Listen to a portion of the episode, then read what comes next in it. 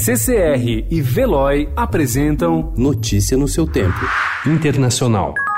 In the absence of any credible explanation for the suspension of aid, I later came to believe that the resumption of security aid would not occur until there was a public statement from Ukraine committing to the investigations of the 2016 elections and Burisma, as Mr. Giuliani had demanded.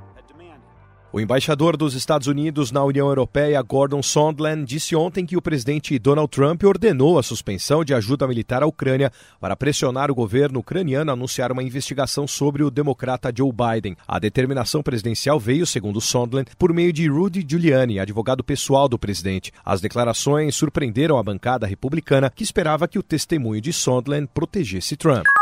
O general Benny Gantz, rival do primeiro-ministro israelense Benjamin Netanyahu, anunciou ontem que não conseguiu formar uma aliança de governo e devolveu ao presidente Reuven Rivlin o mandato para negociar uma coalizão. O impasse aproxima Israel de uma nova eleição, a terceira em menos de um ano.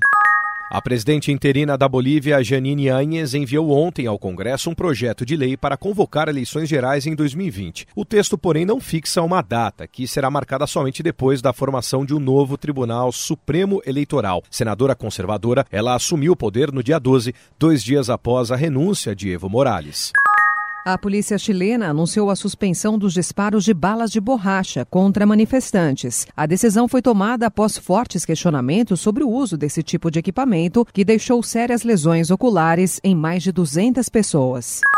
O presidente do Irã, Hassan Rouhani, disse ontem ter derrotado os protestos que começaram na semana passada depois de um aumento de 50% no preço da gasolina e que deixaram ao menos 106 mortos. De acordo com Rouhani, as manifestações foram incentivadas pelos Estados Unidos e por Israel. Notícia no seu tempo. Oferecimento de Veloy. Piscou, passou.